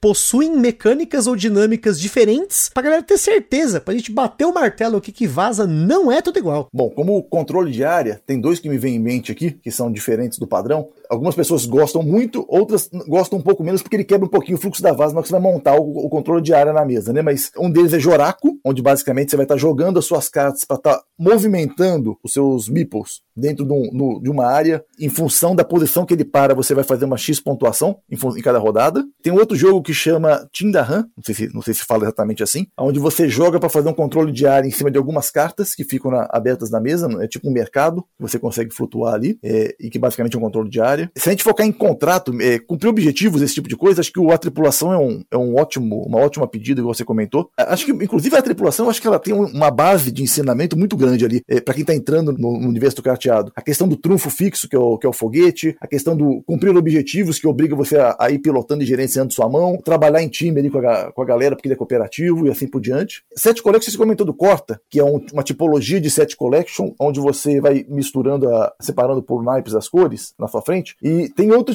uma, uma outra tipologia que também está embutido no Set Collection, que seria o Podevan, né? Que é do Fel. Um grande abraço pro Fel aí. Onde a carta tem, tem o seu naipe normal, mas você não está lutando por Set Collection de naipe, você está lutando por Set Collection dos, da, da simbologia que tem na carta, na verdade. Então você acaba montando uma, de uma forma um pouquinho diferente o raciocínio de Set Collection. E assim vai, né? Tem uma infinidade de, de outras mecânicas aqui. Deixa eu torcer de falar um pouco também para poder dar, dar uma oportunidade de, de outros jogos aí. Eu não sou grande fã dessas misturas, justamente pelo que Magana falou de quebrar ritmo. Eu gosto muito do ritmo da vaza, né? De tá, tá, tá, tá, role, pá, pá, pá. Eu, eu, gosto desse ritmo. Então, qualquer coisa que você, ah, fizer uma vaza, agora parou, que eu vou botar meus cubos aqui, transformar o cubo aqui, eu vou escolher, vamos fazer um draft das cartas, né? Que draft também é bem comum. Então, você joga as cartas e aí quem ganhou a vaza escolhe primeiro. A gente te, tinha um Honshu que não era muito um vaza, mas tinha essa questão do draft que você fazia tipo um city building depois. Uh, tem o Ugly Christmas Sweaters, né? Que você faz lá a vaza, depois faz um draft, você escolhe a carta pra você tentar montar o seu puzzle individual ali. Eu tendo a não gostar muito disso porque eu acho que quebra um pouco o ritmo. É legal de jogar de vez em quando, mas eu, eu raramente escolho. Ah, eu tô com vontade de jogar uma vaza. Vou pegar uma vaza que tenha esses elementos agregados que você tem que parar no final da vaza para decidir, escolher alguma coisa e fazer alguma coisa. Isso me quebra o ritmo de vaza, que eu acho que é um ritmo muito característico e que eu gosto muito. Mas o que eu sempre gostei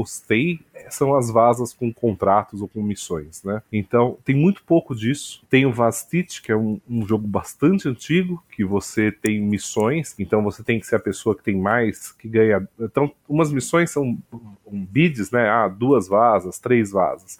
Outra é, ah, não vou pegar nenhuma carta amarela, não vou pegar nenhuma carta azul. Tal. E aí, baseado na sua mão, você tem essas missões com você e você escolhe uma para tentar cumprir naquela rodada. O único problema do Vastit é que todo baralho é draftado no começo do jogo. Então, o setup dele é um horror. Você drafta um baralho inteirinho e que eu acho absolutamente injustificado, a não ser que você vá anotar ou decorar cada carta que cada um pegou para você ver qual é a missão que você vai cumprir. Então eu joguei ele muito menos do que eu gostaria por preguiça de draftar um baralho inteiro no começo de cada rodada. E aí depois disso tem o, o, a tripulação, né, o The Crew, as duas implementações dele, a que já saiu aqui no Brasil e a do, do mar, né, que ainda não saiu, que são jogos absolutamente excelentes de missões e que são cooperativos. Aí tem gente que gosta, tem gente que não gosta. Eu joguei as, dois, as duas campanhas até o final, achei muito legal. Para quem tá começando, vai bem até a missão 20 e poucos, depois vai sofrer muito. Quem tem mais experiência de vaza vai conseguir jogar melhor. Quanto tempo você ficou numa missão, Gustavo? Então, né?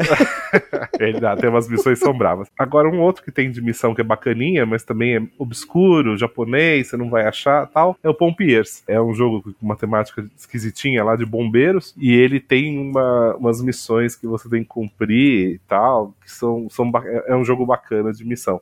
Mas são poucos, são muito poucos jogos de, de contrato, de missão, e eu acho que tem um, um, território a ser explorado, que é muito legal você ter um objetivo para você fazer. Cara, concordo, e assim, a gente mencionou aqui nesse episódio 67 jogos até agora, se eu não perdi aqui a, a alguma menção que a gente falou, mas eu queria comentar então, para fechar 70, para ficar o número exato, que eu gosto de número exato, três jogos que tem essa mecânica, alguma mecânica maluca junto e que traz um diferencial, mas pode quebrar o fluxo aí e às vezes nem serem tão bons dependendo da aplicação. Eu acho que o Trick of the Rails que saiu do Brasil foi uma, uma loucuragem lá, a galera tava pagando 700 conto no leilão. É um jogo que tem vaza, mas você tem um pouquinho do gostinho do 18x, de você fazer um round de construção de trilhos e um round de stock market, né, de você pegar ações, que também o Stonks também faz nessa coisa de manipular o stock market. Tem também o Dwarf King que saiu aqui no Brasil há bastante tempo lá pela Galápagos Jogos, que ele tem uma parada que na verdade cada rodada a regra pode mudar. E isso também acho que não seria uma mecânica, mas uma dinâmica muito diferente, né? Cada rodada você tem uma alteração no que pode acontecer, né? E tem um mais maluco falando de mudar a regra,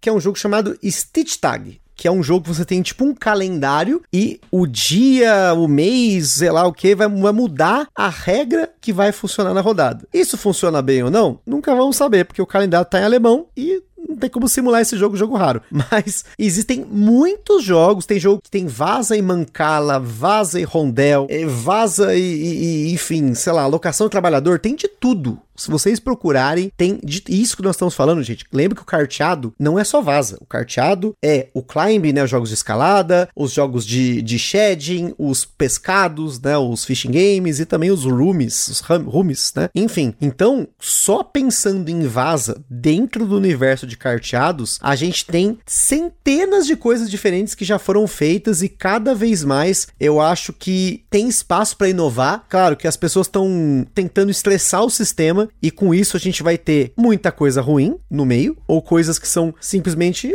ok, é legalzinho, jogaria, mas não compraria, aquela coisa assim. Mas você tem uma série de pessoas que estão tentando quebrar isso justamente pro que o Torcelli falou várias vezes aqui no episódio. Você criar formas de usar mãos ruins e mãos boas na mesma proporção, ou de você provocar o jogador a tomar decisões interessantes e dentro ainda do sistema de vaza que pode ter N características que podem variar de jogo para jogo. Então, eu acho que a gente fez aqui uma belíssima coleção de exemplos, né? Como eu comentei, se eu não esqueci nenhum de anotar aqui, porque conforme a gente foi falando, eu fui anotando os jogos pra galera pediu e tá feito aqui. Nós mencionamos 70 jogos diferentes. E assim, se a gente continuasse esse episódio, a gente ia mencionar ainda mais jogos, porque o universo de jogos de vaza é muito extenso. Ainda mais se você for olhar para o Japão, que é onde eu acho que hoje as pessoas estão tentando estressar mais ainda a ideia da vaza, trazendo coisas extremamente malucas que muitas vezes não funcionam, mas são simplesmente geniais da gente que gosta de carteado, que gosta de vaza, olhar para isso e, e, refletir. Caramba, isso faz sentido? Que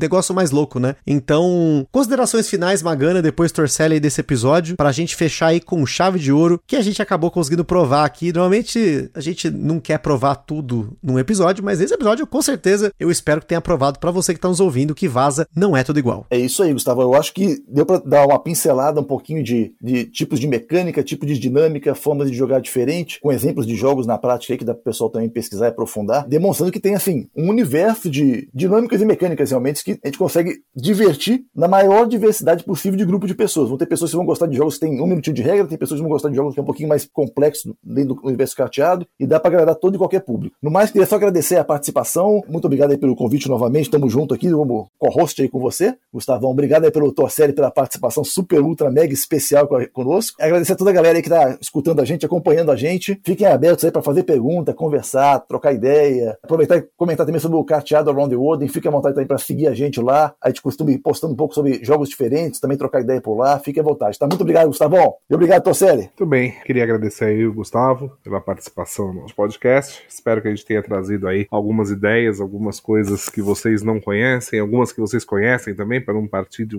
de, de, alguma coisa totalmente desconhecida, né? E eu vou deixar mesmo conselho para quem não ouviu o primeiro que o Fel deu lá, é pega um baralho comum, vai jogar um Copas, né? Entra aí num, site para jogar um Copas online, procura no BGA, quem conhece o Board Game Arena, jogos de tabuleiro online, tem umas vasas lá, o próprio Jack versus Hyde, que é o melhor vaza de dois players que existe, tá disponível lá, você pode, tem gente para jogar em, em real time. Por favor, não joguem vazas por turno, que é uma tortura. Eu já tive gente falar, ah, eu, eu não gosto de jogo de vaza porque eu joguei no, no, no BGA e não gostei. Ah, você jogou? Eu joguei por turno. É tortura, gente. Não joguem vaza por turno. Não joguem. Tem outros milhões de jogos que funcionam por turno. Vaza não funciona. Porque metade, 70% do, do legal da vaza é o ritmo e é tudo que você não tem quando você joga em turno. Então não joguem vaza em turno. É muito ruim. E vão jogar, vão jogar, vão descobrir o que, qual é a graça disso, né? Ou se jogou um, jogou dois, jogou três, não viu, não viu graça nenhuma, também tá tudo bem. Joguem outra coisa, divirtam-se. E é isso aí. Então, pessoal, recado tá dado. Espero que tenham gostado de mais um episódio aqui do Fala de Carteado, o seu programa sobre carteados aqui no Gambiarra Board Games. Tamo junto, aquele forte abraço e até o próximo episódio.